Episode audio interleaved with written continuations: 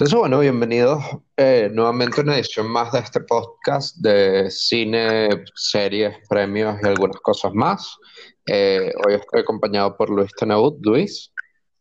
Hola Pedro, una vez más gracias por la invitación. Hola Yelvi, saludos también a Juan, que hoy no nos puede acompañar. Esperamos pronto tenerte de vuelta. Un fuerte abrazo.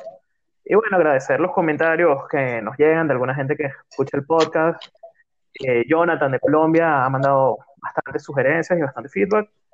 Y a Isabela, para que vuelva a poner en Twitter, que la estamos saludando desde aquí. Muy bien, también estamos con, con Yelvi Blanco. Yelvi, cuéntanos cómo estás. Chévere, gracias por la invitación. Bueno, volviendo aquí después de una ausencia, saludos a Juan, esperamos pronto tenerlo con nosotros nuevamente.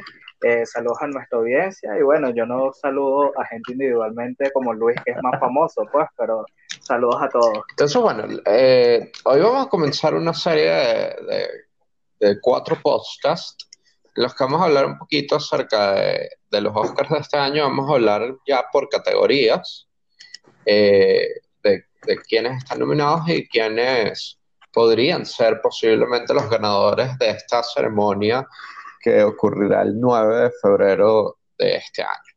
La primera categoría de la que vamos a hablar es Mejor Guión Original, en la cual tenemos como nominados a Knives Out, de Rehan Johnson, a Marriage Story, de Noah Baumbach, a 1917, de Sam Mendes y Christy Wilson Kynes, a Once Upon a Time in Hollywood de Quentin Tarantino y a Parasite de Bong Joon-ho y Han Jin-won.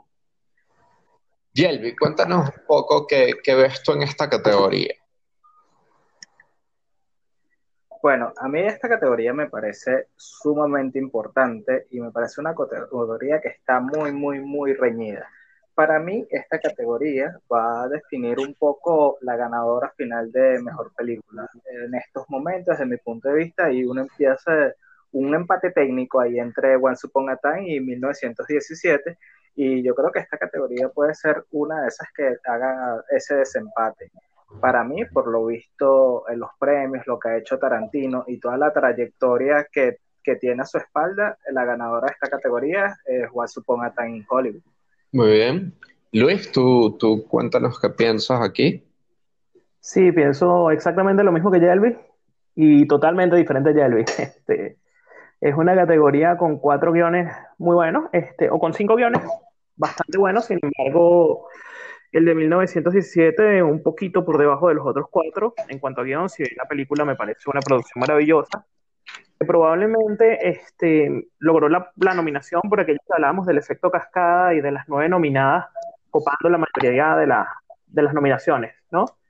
Este, Coincido con Jelby en que es una pelea que hoy en día veo 50-50 entre Parasite y Once Upon a Time in Hollywood, dos guiones muy redondos, el de Parasite con una complejidad grande, con distintos momentos durante la trama y que se resuelve muy, muy bien, además con un desarrollo brillante de los personajes y el de Once Upon a Time in Hollywood, eh, el estilo de Tarantino, ¿no? Con, en sus desenlaces, en el uso de esos recursos que todos conocemos, pero muy bien desarrollado, este, también, también brillante. Eh, sin embargo, eh, voy a invertir lo que dijo Yelvis para llegar a la misma conclusión. Lejos de pensar que guion puede determinar película, creo que película puede determinar guion. Estas son dos de las candidatas, bueno, no estoy incluyendo 1917, que tal vez sería la tercera, las tres candidatas más fuertes a, a la pelea y cualquiera de estas dos que pueda sumar más puntos en, esa disputa, después hablaremos de película y, a lo mejor me contraigo un poco o profundice en lo que estoy diciendo, este, pero por ahí puede venir el premio. Mi favorita sentimental, Once Upon a Time in Hollywood, eh, siendo imparcial, creo que el guion de Parasite, como dije, merece el premio. No sé si tengo que apostar, lo veo 50-50, pero si me tengo que mojar un poquito, también voy con Once Upon a in Hollywood, pero con muchas dudas. Muy bien. Fíjense que eh, a mí me, me parece que esta, sin duda alguna, es una de las categorías más, más peleadas de, de la noche. Eh, yo no sé hasta qué punto realmente pueda influir o no eh, mejor película sobre esto o esto sobre mejor película. Recuerden que una de las cosas interesantes que tenemos en los Oscars es que el método de votación para mejor película es distinto al método de votación de todo el resto de las categorías. Esto es que, pues, alguien que vote por mejor película por Once Upon a Time in Hollywood, no necesariamente ese voto eh, en mejor película va a terminar en, Once Upon a Time in Hollywood, mientras que para guion original sí. En guion original, pues va a ganar la película que obtenga más votos en mejor película, pues va a ganar la mejor, la que obtenga más votos según el sistema preferencial. Eh, y efectivamente están tres películas que probablemente son las que se están disputando mejor película, 1917, Once Upon a Time Hollywood y Parasite. Eh, sin embargo, tenemos dos guiones fantásticos con Knives Out y con Marriage Story, eh, yo me atrevería a decir que Knives Out no, tiene tanto chance, eh, pero yo no descartaría del todo Marriage Story. Creo que, que, podría tener un chance de, dar una sorpresa en esa categoría. De hecho, creo que tiene un poco más de chance que en 1917. Ahora, si yo les preguntara a ustedes eh, de estas películas, ¿cuál tiene el guion que más les gustó, ¿qué, responderían ustedes? Eh, para mí es difícil, ¿no? De verdad, como te digo, este, como guion, lo que tú dices, Nice Out, y lo he dicho muchas veces, es un guion brillante que me encantó y creo que es el fuerte de la película. Eh, yo me quedaría probablemente con Once Upon a Time in Hollywood por cuestión de gusto, más por, por sentimiento, digamos siendo bastante parcial, que creo que es parte de lo, de lo que cuenta aquí, ¿no? Muchos votos al final van por lo que más me gustó dentro de muchas buenas opciones. Pero realmente el guion de Parasite es brillante, brillante totalmente. Este, con unos giros inesperados que, que no es difícil, que no es fácil, perdón, este, tratar adecuadamente, no deja ningún cabo suelto. Este, como dije, la construcción y las motivaciones de los personajes en todo momento quedan bastante claros eh, eh, para mí es difícil, pero yo disfruté mucho Once Upon a Time in Hollywood, de verdad. Muy bien. ¿Jelby? De acuerdo. Y estamos hablando de, ese guion que más me gusta. Eh, yo pienso que me iría en este caso por Parasite, porque es un guion que sorprende, es algo nuevo que, que quizás no se había visto normalmente en esta clase de películas. Once Upon a Time, aunque a mí me parece que es un guion mucho mejor, me parece que es el estilo Tarantino, al cual ya hemos estado un poco más acostumbrados. Pero Parasite para mí es algo muy original y eso le da un plus extra. Sí. Yo, yo aquí realmente tengo un dilema gigante porque me parece que los cinco guiones son, son muy buenos. Efectivamente, como dijo Luis, el de 1917 es un poco eh, capaz, capaz no, es tan original y tan, tan eh, no, tiene las vueltas que tienen los otros cuatro. Eh, pero yo capaz me iría por el de Tarantino. me parece que, efectivamente tiene,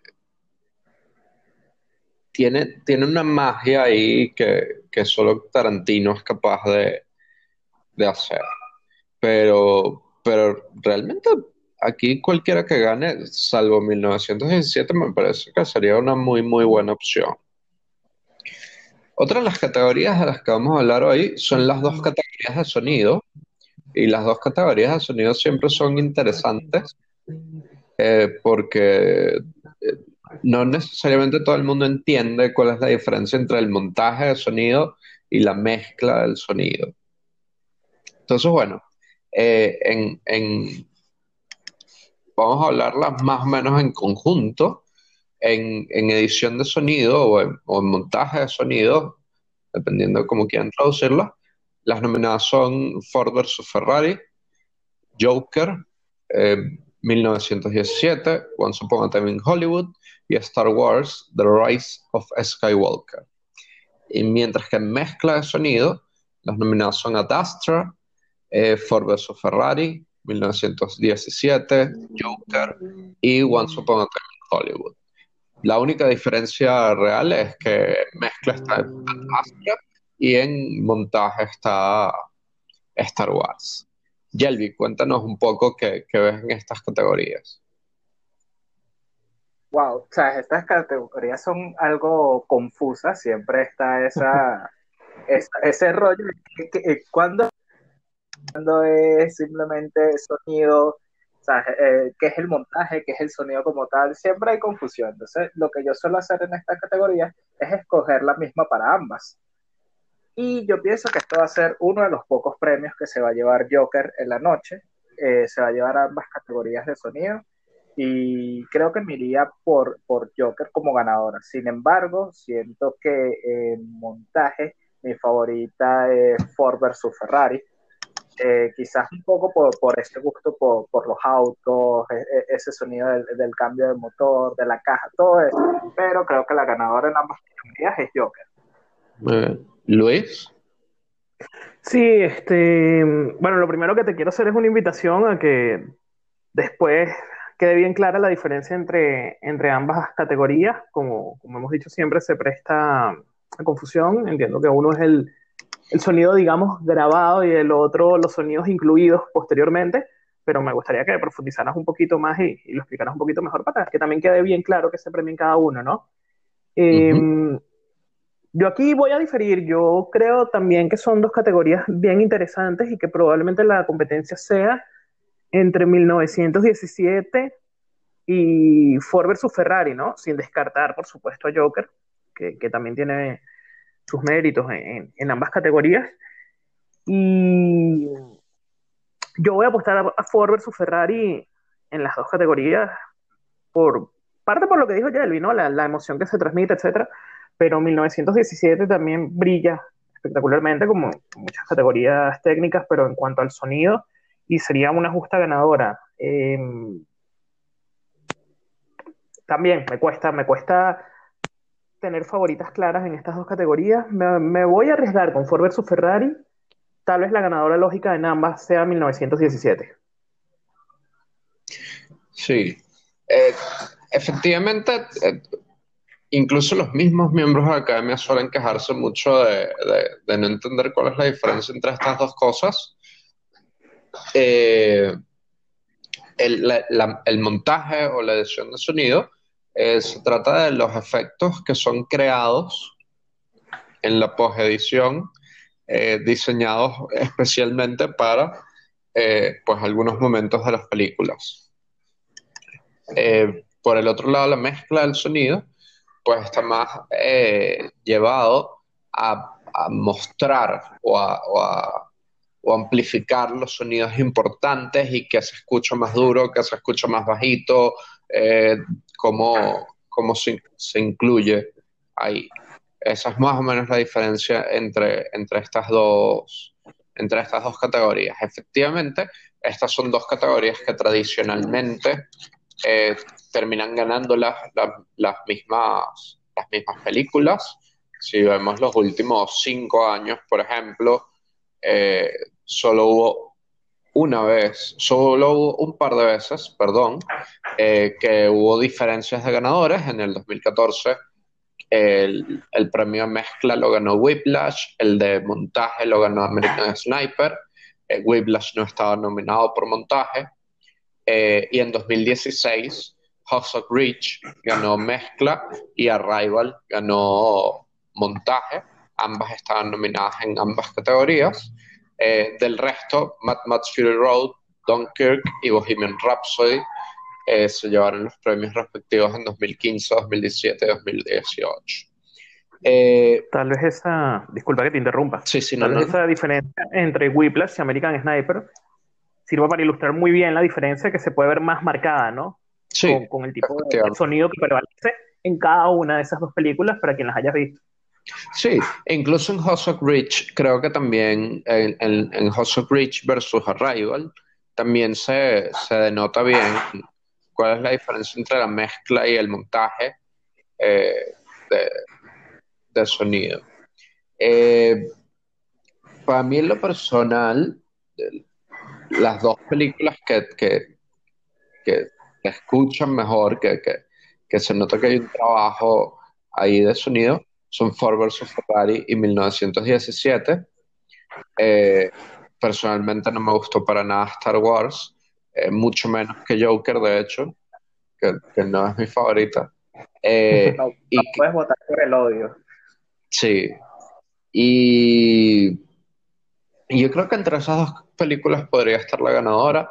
Efectivamente, eh, decir cuál, en cuál categoría, si yo tuviese que apostar hoy, apostaría por 1917 en mezcla y por Ford vs Ferrari en montaje de sonido. Pero es muy probable que, el premio, o sea, que vaya a ser un premio doble, que quien gane, gane las dos. Eh, una cosa que es bastante importante, que, cuando uno está pensando en, cómo eh, son estos ganadores, tradicionalmente antes, eh, la academia solía premiar como que a la misma película en muchas categorías, y creo que ya lo había mencionado en un podcast antes, eh, lo que pasaba con El Señor de los Anillos, lo que pasó con Titanic o con Gladiador. Eh, pero eso no ha pasado los últimos años. Eh, Mad Max Fury Road ganó varios premios técnicos. Sin embargo, del resto se han repartido bastante. Y bueno, Ford vs Ferrari, dado que no está nominado en tantas categorías, pues capaz esta es una donde podría ganar eh, para llevarse como el premio de consolación. Corrígeme si me equivoco, porque es un dato que estoy dando de memoria y a veces la memoria falla, por eso intentamos preparar siempre bien lo que se va a decir. Este, creo que el año pasado, de hecho, todas las nominadas se llevaron por lo menos algún premio. Sí, efectivamente, el año pasado todas las nominadas a Mejor Películas eh, se llevaron un premio. Eh, para recordar un poco nada más eh, lo que sucedió el año pasado, estaba Green Book, que obviamente ganó Mejor Película, y además ganó eh, mejor guion original y ganó mejor actor secundario. Black Panther ganó mejor banda sonora, diseño de producción y vestuario. Black Clansman ganó mejor guion adaptado. Bohemian Rhapsody ganó todos los premios a los que estaba nominado, salvo mejor película. Ganó mejor actor principal, mejor sonido, tanto edición como mezcla, y mejor montaje.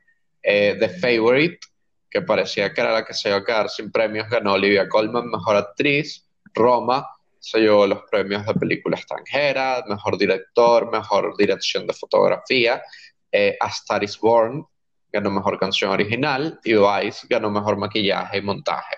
Es decir, que todas ganaron eh, un premio al menos. El año anterior, en, el 2017, la única las únicas dos películas que no se llevaron ningún premio fueron Lady Bird y The Post, pero todas las demás ganaron al menos un premio.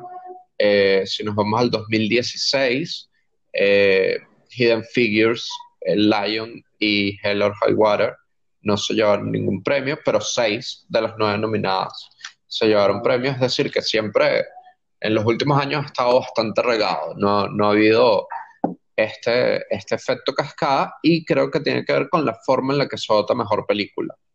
Antes capaz había una economía del voto en cómo se, se, votaba por mejor película, que ya pues no tiene sentido bajo el, sistema preferencial.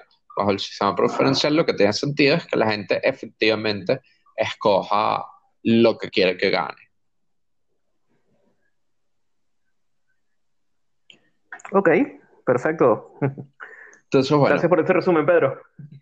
Eh, la otra categoría de la que vamos a hablar hoy es mejor diseño de producción, eh, que antes era conocida como, mejor dirección artística, que justamente lo que hace es premiar eh, pues todo lo que tiene que ver con, los sets, con, qué es lo que se elige para, mostrar en escena.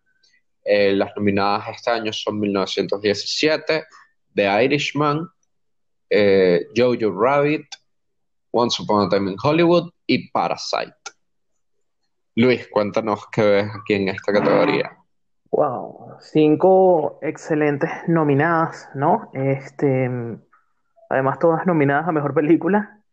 Y bueno, de verdad es uno de los aspectos que se puede disfrutar en cualquiera de ellas. Este, Algunas nos llevan hasta los años 60, otros a las trincheras y esos escenarios de guerra del, de la Primera Guerra Mundial, eh, la Segunda Guerra Mundial también por ahí. Y bueno, este, mucho más contemporáneo, pero también con, con unas complejidades enormes para, para reflejarse las distintas clases sociales que, que, pueden verse en Corea del Sur, ¿no? este, entonces, de verdad, muy meritoria todas. Eh, como yo dije, me voy a contradecir mucho y del efecto cascada y esto que has hablado tú, hablaremos más adelante cuando discutamos mejor película y ese día me voy a contradecir y todo el mundo va a decir que soy un incoherente. este, aquí dentro de todas destacan, creo que cualquiera sería una justa ganadora, pero también pareciera ser una competencia con dos opciones fuertes, un poquito más fuertes que las otras, eh, no, no tan marcadas, que son Once Upon a Time in Hollywood y 1917. Este, yo apuesto al triunfo de Once Upon a Time in Hollywood. Eh, bueno, de verdad creo que es un trabajo súper bien logrado y muy, muy bien hecho. Eh, que por ser un poquito a lo mejor más contemporánea, uno no notó tanto como en 1917, pero que tiene una complejidad enorme y que de verdad fue muy, muy bien trabajado. ¿Yelvi? Sí, bueno, como comentaba Luis anteriormente, de verdad son cinco películas que cualquiera de las cinco podría ganar y creo que nadie tendría quejas al respecto. Quizás un poco de Irishman eh, puede ser como que la, la que más falla en todo este grupo de películas, pero efectivamente, eh, eh, es por escoger una, eh, yo me dividiría entre Jojo Rabbit y 1917, son esas películas que nos llevan a, esos ambientes. Y aunque para mí la ganadora va a ser 1917, sentimentalmente yo me iría por Jojo Rabbit porque tiene unas escenas que, que en el trasfondo lo que está pasando demuestra algo que, quizás el las películas no, no, te está mostrando como tal. Pero bueno, la ganadora para mí, 1917. Muy bien. Yo, yo también creo que, que efectivamente son cinco excelentes nominadas. Eh, estoy de acuerdo con, con, con Yelby que de Irishman capaz no, no, no, no capaz tan notable como en, como en las otras películas. Eh, esta parte del diseño de producción o, capaz no es tan resaltante eh, como en las otras películas. Eh, para mí la mejor es Parasite. todo, todo el tema de, efectivamente el reflejo que hay de las clases sociales, esta casa que tiene todos estos niveles eh, que no solamente son niveles físicos, sino eh, niveles de narrativa eh, que permiten entender bien qué está pasando con estas tres familias que están viviendo por momentos ahí. A, a mí me parece que es una cosa realmente destacable. ¿Quién va a ganar el Oscar? Que es otra pregunta distinta. Eh, yo creo que va, a ganar Once Upon a Time in Hollywood. Creo que, que la academia se va a ir por ahí, tiene toda esta nostalgia de los 70, eh, es algo que, que, los miembros de la academia pueden recordar. Eh, y, además, a diferencia de 1917, que, que capaz los sets son más rústicos. Eh, el de Once Upon a Time in Hollywood tiene como esta idea, pues, eh, se premia en este tipo de categorías de, de, como ver los detalles que hay, que, que te recuerden cosas, que te, que te llamen la atención y creo que eso lo tiene Once Upon a Time in Hollywood que le, le permitiría ganar. Además también retrata distintas realidades, ¿no? O sea, permite ver este, esa vida hippie de finales de los años 60, este, pero también esa, esa vida más, un poco más ostentosa, de, algunos actores, directores famosos, este, el entorno cotidiano que se podía vivir dentro de la ciudad, etcétera. O sea, sí. tiene sus méritos altos. Sí, sí, para mí los tiene y para mí es, algo que, puede, que puede llamar bastante a los, a los votantes de la academia.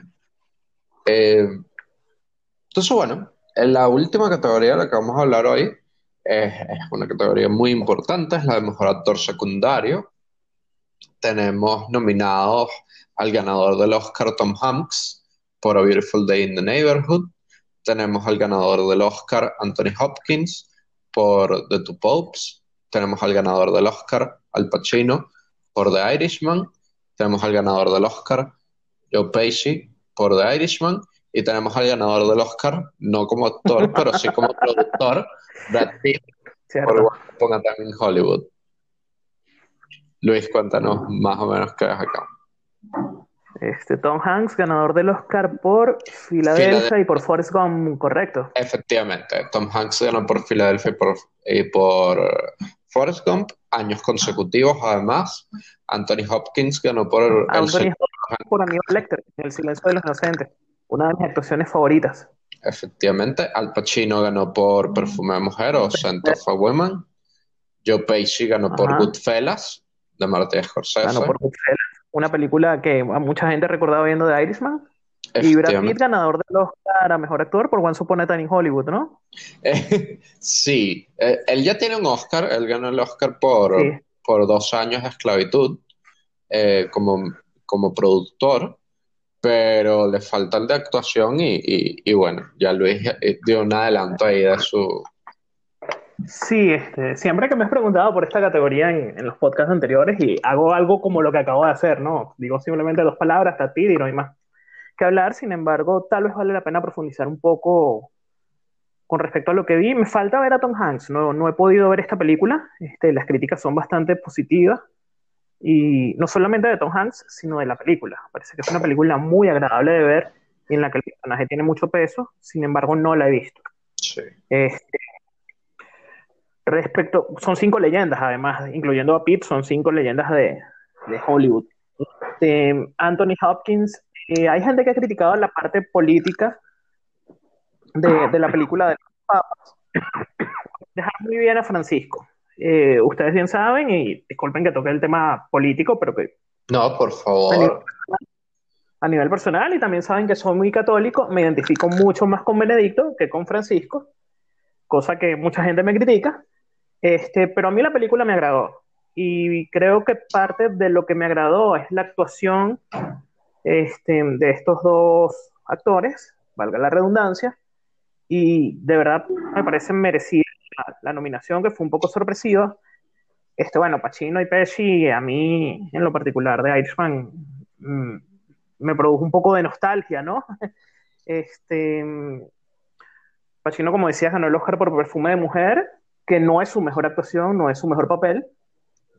Eh, y bueno, para mí, este, Pacino es lo mejor de, de The Irishman y, y Pesci también, con una actuación. De hecho, Pesci tiene más opciones de llevarse este premio que Pacino. Ha sido mucho mejor considerado por la crítica, pero de verdad, brillantes este, las actuaciones. Pero no tengo duda, va a ganar Pitt, es el que ha ganado todos los premios. La actuación también es muy buena. Me parece mucho, a criterio personal, me parece mucho mejor incluso que la de, que la de DiCaprio dentro del desarrollo de, de, lo que Juan Upon a en Hollywood son dos personajes que van de la mano, que cuesta imaginar el desarrollo de uno sin el desarrollo de otro, pero que también va creando nexos con todos los demás y que Brad Pitt en cada una de las distintas escenas asume muy bien su rol de ser secundario, pero al mismo tiempo de ser determinante en algunas escenas y creo que lo desarrolla muy bien, es un premio justo. ¿Por quién votaría yo a nivel personal? No sé, no sé. Ahí sí no sé decir, tendría que pensarlo, tendría que sentarme. Este, creo que Pitt lo merece, creo que cualquiera de los otros, por lo menos los que he visto, lo merece, pero yo no tengo dudas, es el premio de Brad Pitt. ¿Jelly? Sí, bueno, este es el premio de leyendas. Creo que eh, sería un Oscar de, que deberíamos picar en pedacitos y darles un pedacito a cada uno. Pero como dice Luis, pues eh, no tiene discusión, Brad Pitt va a ser el ganador y se va a unir para tener su Oscar como actor para todos estos cuatro que lo acompañan en las nominaciones. Y en discusión, es un premio que, que creo que nadie dudaría de quién va a ser ¿Y quién, quién piensas tú que si tú tuvieses que votar, por quién votarías? Wow, si yo votaría, eh, creo que me por Tom Hanks, eh, por lo que transmite el personaje en, en la película. es una de estas películas que es demasiado buenas vibras, que te levantan el ánimo, que te dan esperanza en la humanidad, por así decirlo.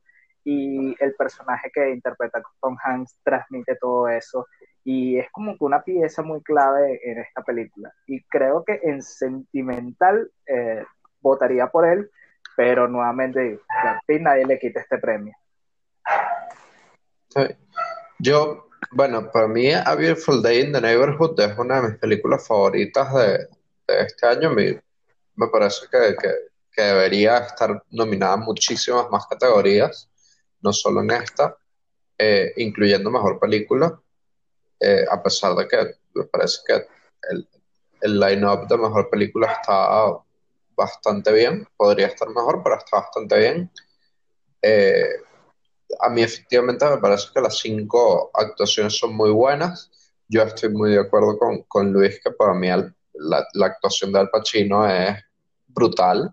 Además tiene un personaje que es mucho más, eh, muestra mucho más que el personaje de Joe Pesci, que es como más tranquilo, más, eh, es, otro tipo de gángster distinto al de Pacino. Eh, Anthony Hopkins efectivamente hace, hace una actuación muy, muy buena y, y siento que, que, además su... cómo se muestra con Jonathan Price ese dúo está muy bien hecho, muy bien, muy bien llevado, muy bien, muy bien tratado en la película. Pero, pero efectivamente lo que hace Brad Pitt en Once Upon a Time in Hollywood es, excelente. Eh, efectivamente se, se, nota que llega a, a, un nivel de comodidad con el personaje, con, con el rol, con cómo lo tiene que llevar.